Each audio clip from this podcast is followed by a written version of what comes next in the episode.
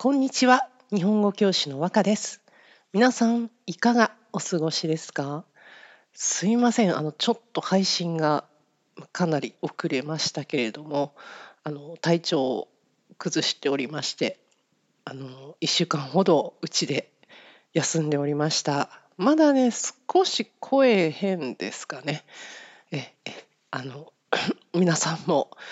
お体気をつけてくださいね。で、えー、っとですね、まあ、あの、あっという間にお盆の時期、もう今ちょうどお盆ですかね。おお盆というのはその亡くなったおじいさんとかおばあさんとか、まあ、その前の方とかね、まあ、そういう人々をあの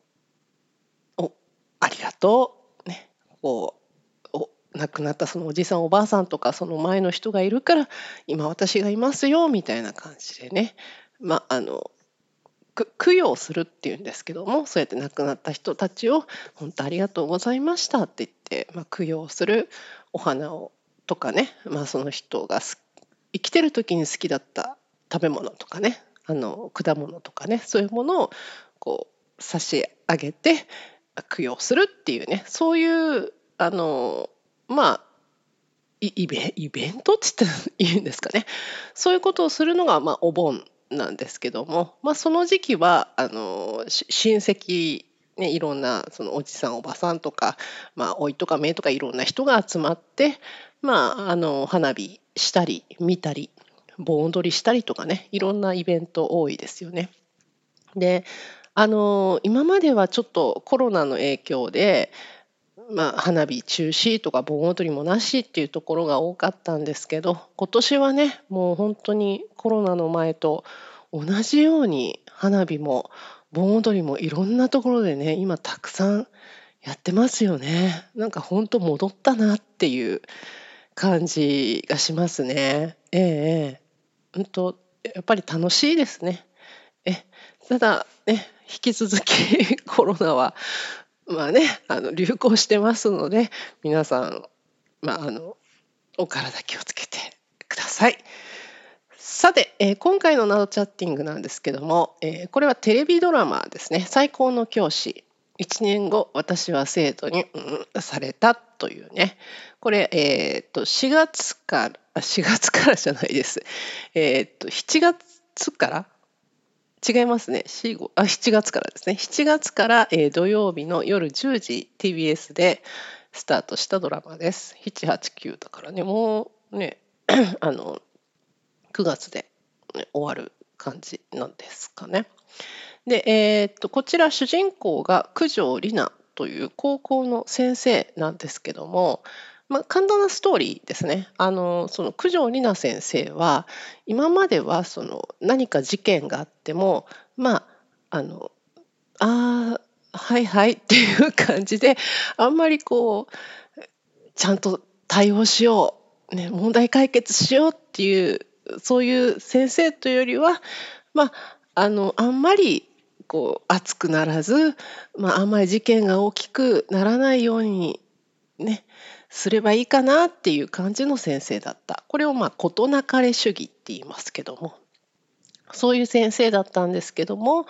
であのある時そんな風にこうなんとなくまあ過ぎればいいかなっていう感じで、えー、またその毎年のように感動することもなく卒業式を終えるはずだったんですけどもその日担当しているクラスの生徒に殺されたですね。でしかしなぜか気づいたら殺されたはずだったんですけどもその殺された卒業式の1年前からもう一度人生をやり直していたんです。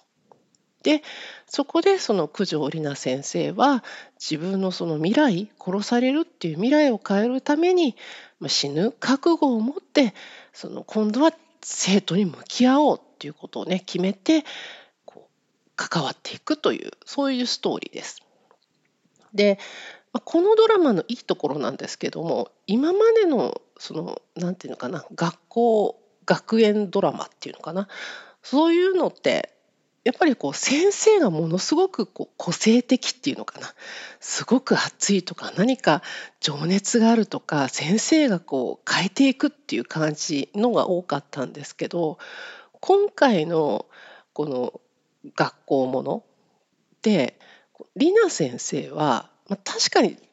かなりすごい覚悟を決めて生徒に向き合ってるっていう点では違いますけどあの基本的には生徒が動くんですよね。先生のこう言葉とか先生の覚悟みたいなものをこう見てそして先生がこう質問するんですよね。これでいいんですか？あなたは何がしたいんですか？ってこう毎回こう相手に質問していくそれに対して自分がこう最初は反発？いやそんなの聞くなとかね。そんなのあなたに関係ないでしょって言って反発するんだけどだんだん私ってなんでこう思うんだろう？何がしたいんだろうってこう生徒が考えて生徒が変えていく？そういうところがいいところだなと思いますね。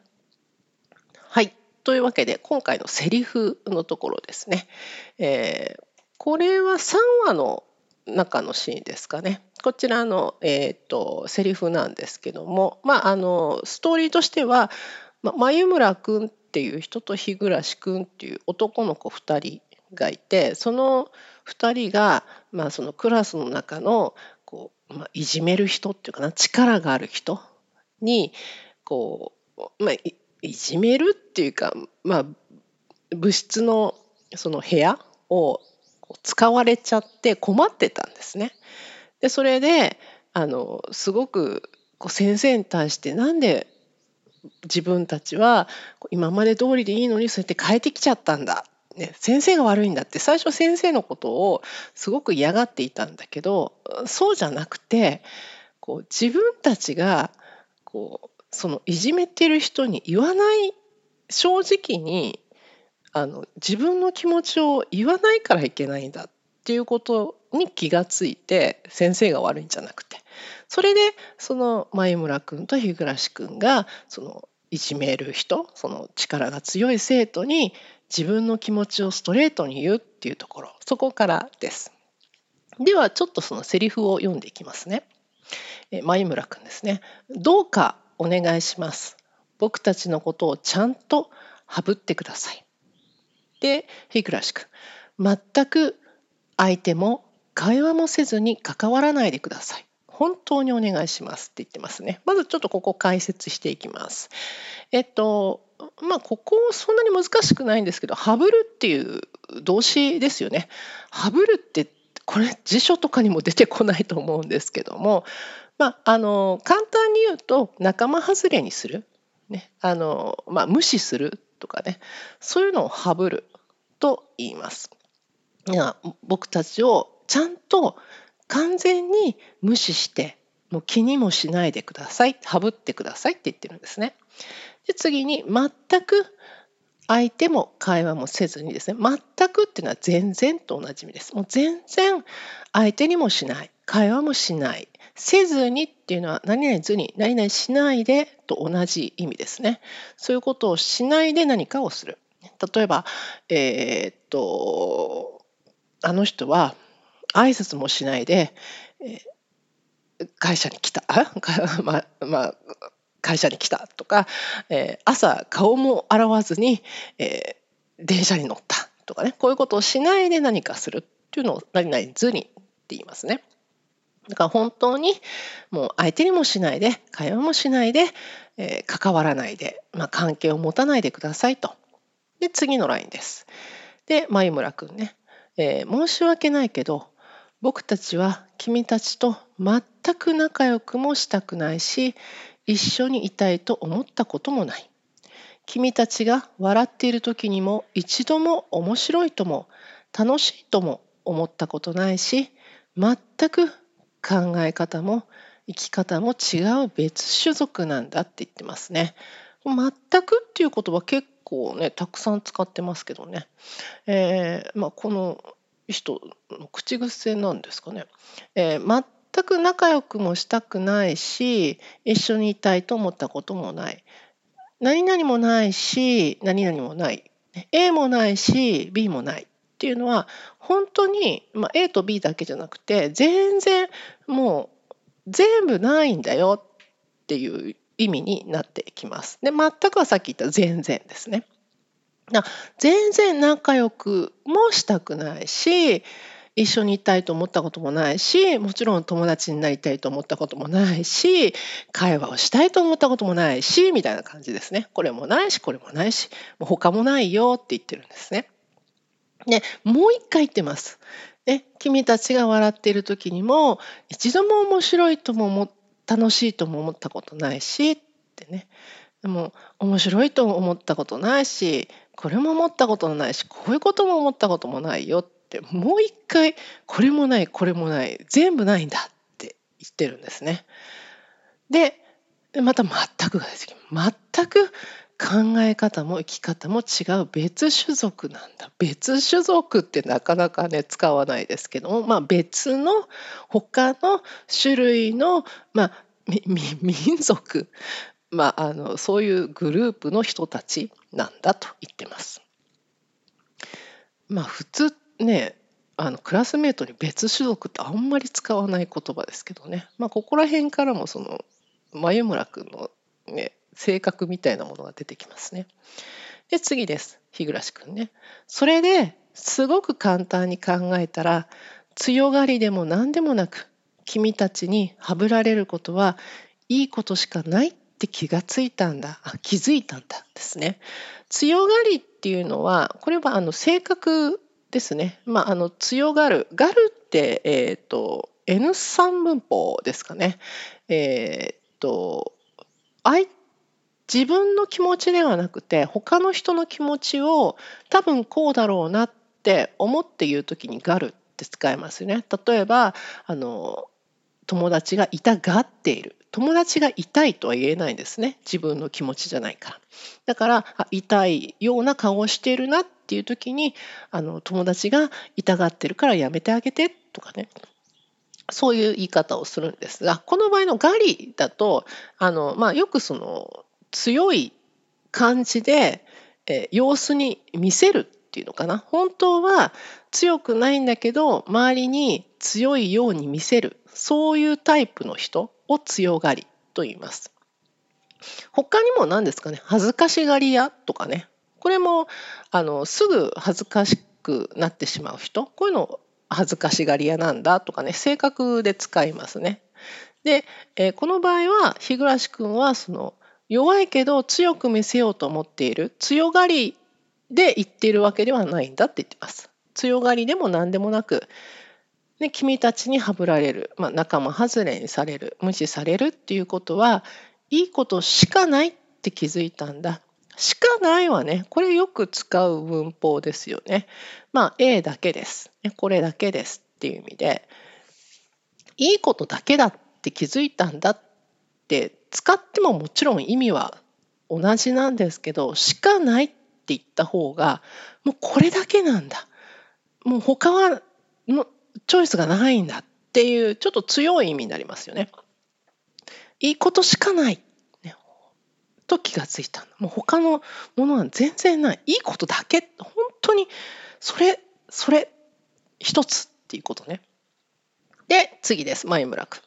ありがたいことに僕には日暮らしがいてくれるしこの学校の中でやりたいこともある。僕たちだけで生きていける世界がここにあるんだ。ですね。これなんかすごい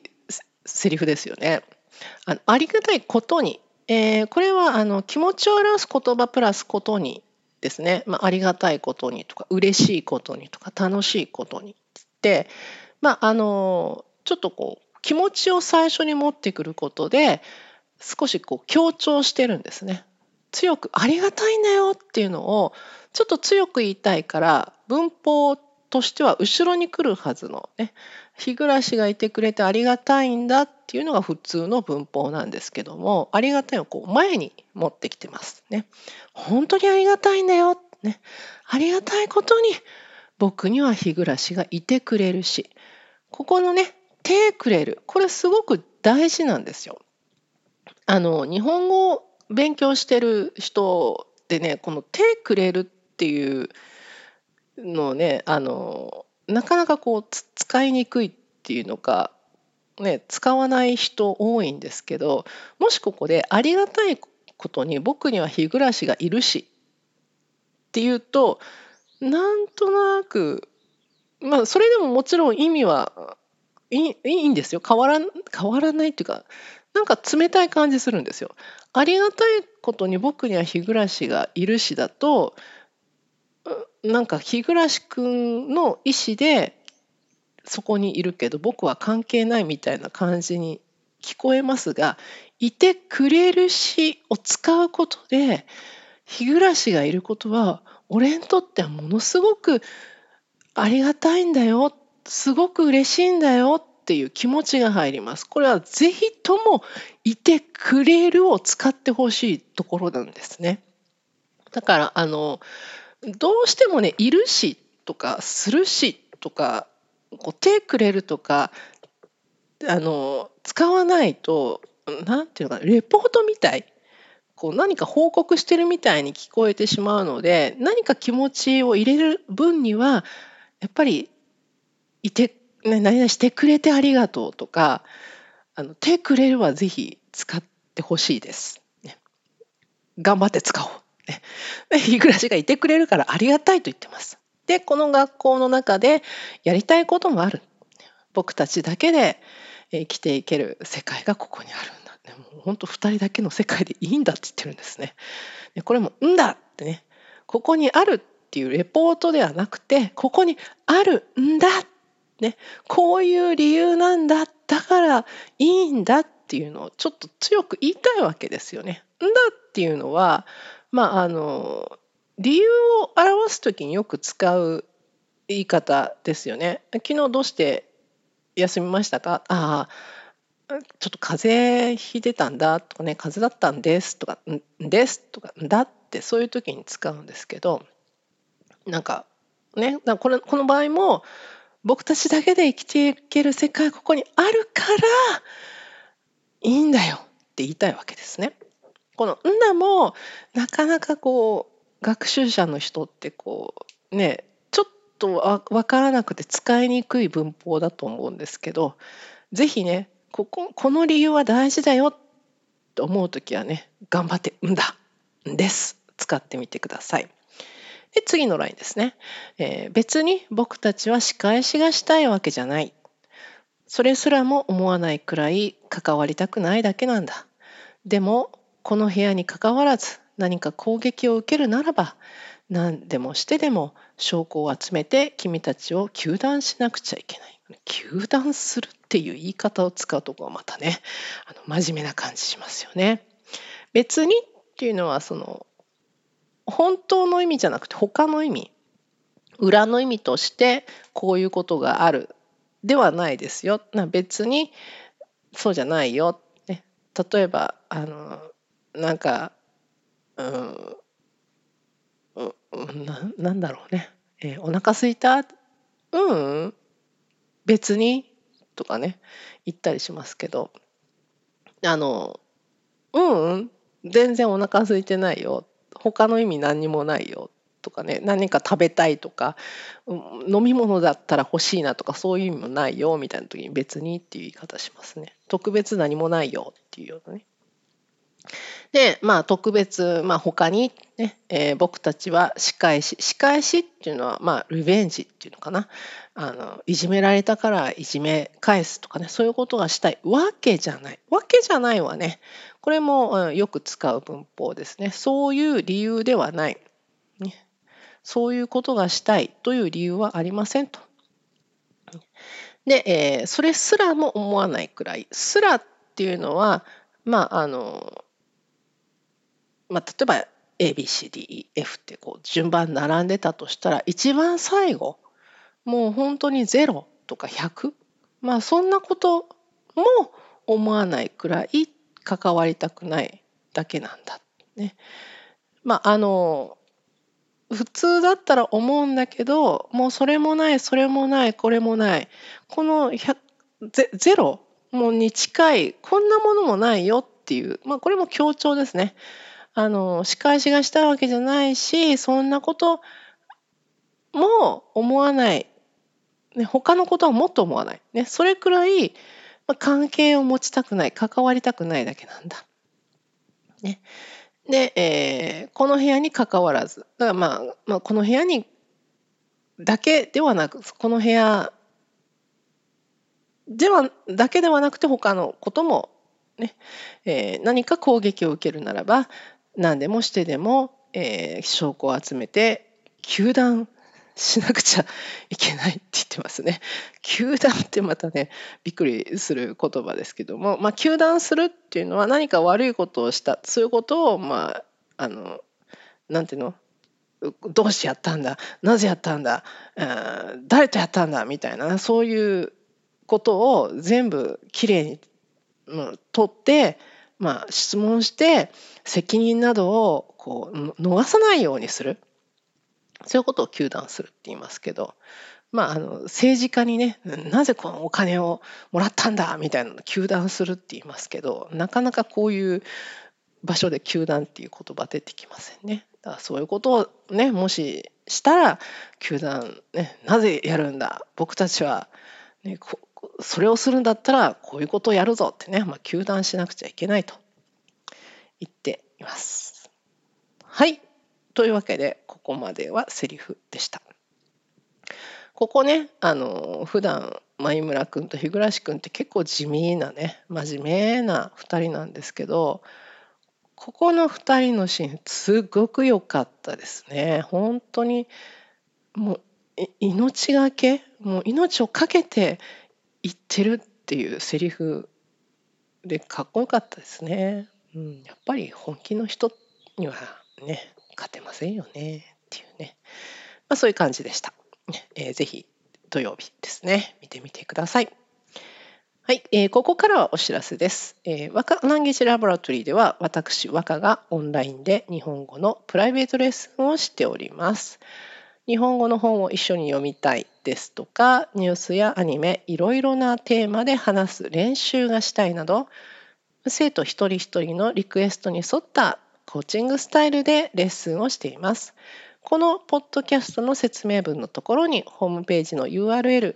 載っていますので詳しくはそちらをご覧ください。では今日も最後まで聞いてくださってありがとうございました。じゃあまたね。バイバイ。